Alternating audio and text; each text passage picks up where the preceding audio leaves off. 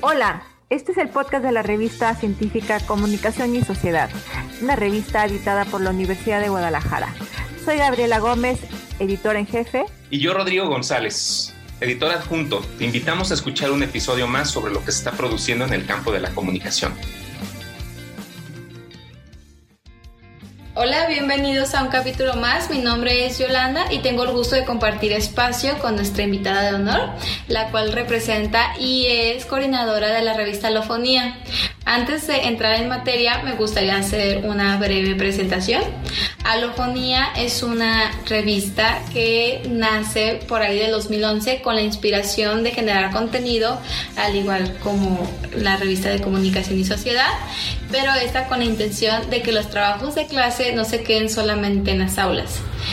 Pero bueno, nuestra invitada se llama Isa, es la coordinadora en turno de alofonía y hoy nos va a platicar sobre la importancia de hacer investigación científica en comunicación desde el contexto estudiantil académico. Hola Isa, bienvenida, ¿cómo estás? Hola, muy bien, muchas gracias eh, pues por la invitación súper especial para estar aquí, estoy muy emocionada, así que muchas gracias por el espacio. No, pues muchas gracias a ti por acompañarnos en esta sección. Me gustaría que nos platicaras un poquito sobre tu experiencia enfrentándote a este proceso editorial en la revista de Lofonía como editora. Eh, bueno, mi experiencia en este proceso editorial ha sido todo un reto, ¿no?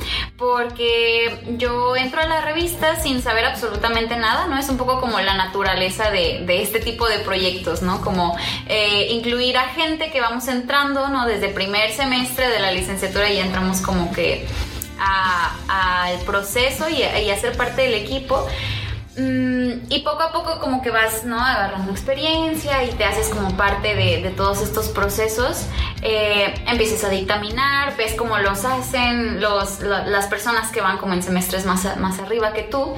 Y pues fue como, como, como ir escalando ¿no? en, las, en las posiciones que tiene esta revista hasta bueno llegar a la coordinación. Pero resulta que a mí me toca eh, como ser, ser la coordinadora justo en, en, esta temporada pandémica horrible, ¿no? Entonces, eh, pues incluso hasta se retrasó como el el timing que llevábamos regularmente de publicar un número cada año, pues con la pandemia se alteró, entonces eh, fue como hacer la transición también de, de un equipo al otro en línea, ¿no? Totalmente. Y bueno, pues los, en general los, los retos que, que enfrenta una revista de este estilo, em, además de, tener que enfrentarte como a, la administración de tus tiempos, ¿no? Y como a una experiencia ya laboral. Eh, pues en forma, ¿no? Como de estar al mismo tiempo llevando tus clases y las 8 o 9 materias que llevamos normalmente y además dedicarle el tiempo a hacer eh, pues toda la chamba que implica como esta revista, ¿no? Entonces, pues sí, obviamente que, que te implica mucho esfuerzo y, y, que es un gran reto que de pronto no, no todas las personas están dispuestas a asumirlo, pero que al mismo tiempo te enriquece mucho, ¿no? Entonces, eh, una de las cosas que, que, casi que cada año eh, la cruza cargar, eh, pues es eh, el recopilar los textos. Pasa mucho que, claro, siempre hay textos súper valiosos en más de alguna clase, pero a veces hasta es cuestión de seguridad de los propios alumnos, ¿no? Que no se sienten a lo mejor seguros de, su trabajo y del texto que hicieron, que, que, es valiosísimo, ¿no? Y que a lo mejor hasta el mismo, eh, la misma profesora te puede decir como de, no, es que tienes que publicarlo, no lo dejes aquí, pero la persona muchas veces eh, no confía como en la capacidad de su trabajo, ¿no? Entonces, ese es como el reto número uno, ¿no? Hacerle, hacerle eh, crear confianza pues en las personas para que se atrevan a publicar este, sus textos, que es un proceso súper valioso, ¿no? O sea, como que curricularmente habla muy bien que tengas ya publicaciones, ¿no? Y, que, que estés como en una revista formal y, y tal, pues es como muy, muy beneficioso, ¿no? Pero a veces, pues muchas personas no les, les implica otros retos, ¿no? Personales. Entonces, ese es uno muy grande.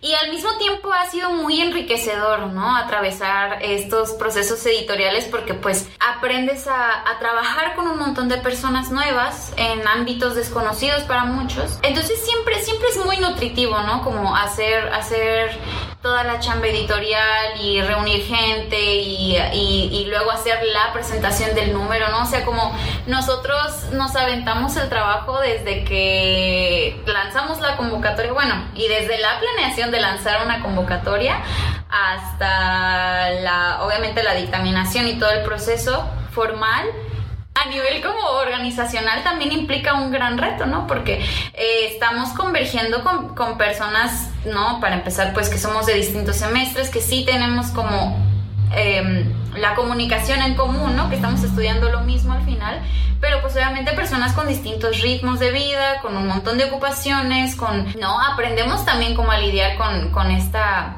con esta diferencia pues de ritmos. Entonces, em, mi experiencia ha sido maravillosa. Wow, no, qué interesante todo, todo este, este proceso que llevas, ¿no? Y bueno, ahorita que retomabas esta parte de que los trabajos transitan a esta publicación en la revista para dar a conocer estos proyectos de nuestras compañeras, compañeros o compañeres, para ti, ¿qué tan importante es hacer investigación en comunicación como herramienta académica? ¿Tú qué opinas sobre esto?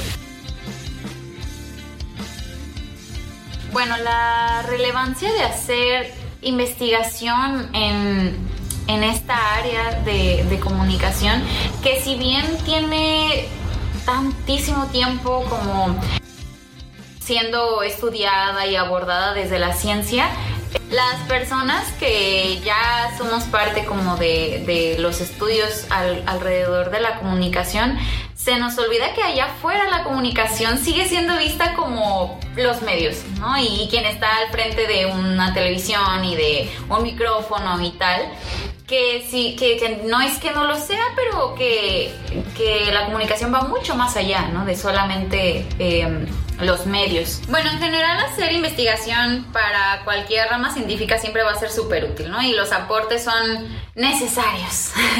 Conforme va avanzando también em, los estudios, ¿no? Y, las, y las amplias investigaciones, bueno, pues esto también fortalece a la, a la ciencia. Eh, y particularmente en, el área de comunicación considero que es, muy importante seguir investigando al respecto porque mm, de pronto las personas que estamos de este lado de, la mirada, eh, se nos olvida que allá afuera la comunicación se sigue viendo como simplemente los medios, ¿no? Y, quien está al frente de, una pantalla y de un micrófono. Así es como es vista allá afuera la comunicación, ¿no? Eh, una acá que ya está bien inmersa en los temas, bueno, sabe que, que hay muchísimas teorías al respecto y que de ella se puede surtir para abordar la realidad y para observarla y, cuestionarla y reflexionar al respecto.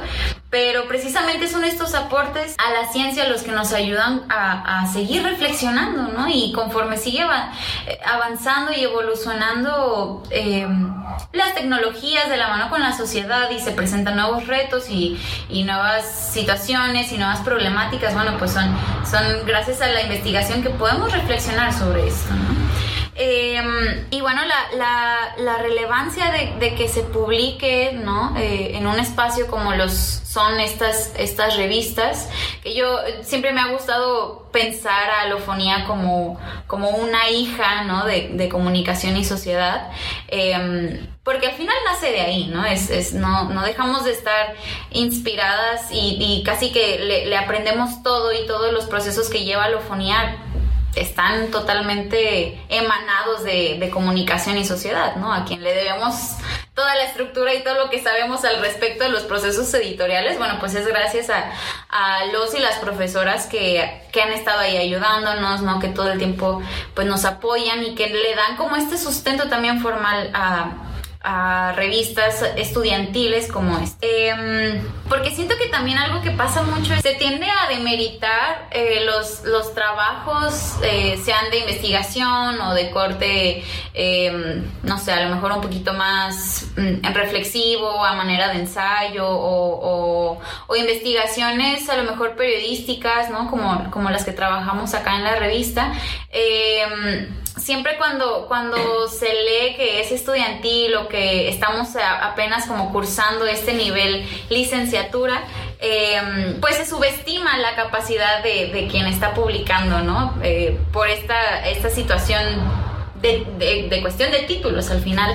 Em, porque normalmente, pues, quienes se dedican ya a hacer como las investigaciones eh, formales, pues son, ¿no? Eh, doctores o maestros o, o, ya un nivel posgrado mayor al que nosotros, en el que nosotros nos encontramos, por ejemplo, ¿no? Entonces, em, pues sí nos enfrentamos como a este reto de sentirnos a lo mejor, eh, pues sí, en otro nivel, pero eso no quiere decir que, que, no sean necesarias o que no se esté haciendo algo de este lado, ¿no? De hecho, todo lo contrario, hemos eh, pues hecho grandes aportaciones a través de esta revista, ¿no? Y de, y de las publicaciones que se han generado, eh, nos han citado en, en, otros en otros lugares, ¿no? Desde otros países ya están, este, pues ya han utilizado las referencias de, de, la, de la propia revista y bueno, ese fue como un gran, un gran paso ¿no? A nivel, eh, pues, editorial, eh, cuando nos enteramos de que ya, ya estaban citando alguno de nuestros trabajos, obviamente que nos dio muchísimo gusto porque ya podemos hablar de esto y apenas estamos por obtener el título, ¿no? Por ejemplo, eh, o colaboraciones que se hacen em, con grandes doctoras y doctores, ¿no? Como que, que, han sido a lo mejor hasta nuestros propios profesores y, y es a través de las publicaciones en la revista que ellos mismos se dan cuenta la calidad de trabajo y de y, y el el nivel pues de reflexión que las personas también están teniendo acá, ¿no? Entonces, em, pues es súper importante, no hay que dejar de hacerlo. Em, y pues que viva la investigación y la ciencia. No, pues muchas gracias Isa por compartir tu experiencia y aportar a proyectos como lo es Alofonía, que pues más que nada su función principal y por la que nace es de que los trabajos en clase no nada más queden en las aulas, ¿no? Es importante enfatizar esto, ¿no? Que nosotros como aún siendo no aún siendo licenciados podemos generar grandes contenidos de que nuestras ideas pueden ser grandes proyectos de investigación. Y pues muchas gracias por venir y por aceptarnos esta invitación. Espero compartir más contenido contigo en algún otro episodio. Al contrario, muchas gracias a ti y a todo el equipo. Yo encantada de venir siempre a contar aquí la, la experiencia de este viaje editorial. Así que muchas gracias y nos estaremos viendo. Gracias por llegar hasta aquí. Te invitamos a seguir escuchando este podcast en iVoox, Spotify o tu servicio favorito de streaming de audio. Recuerda que nos encuentras en Facebook como Comunicaciones Sociedad y en Twitter como arroba CIS Revista. Y desde nuestro sitio web puedes descargar todos los artículos de la revista en www.comunicacionessociedad.cux.udg.mx, desde donde puedes suscribirte también a nuestro boletín mensual. La producción estuvo a cargo de Itzel Lugo, encargada de difusión. Yo soy Cristina Gallo, editora técnica, y nos escuchamos en la próxima.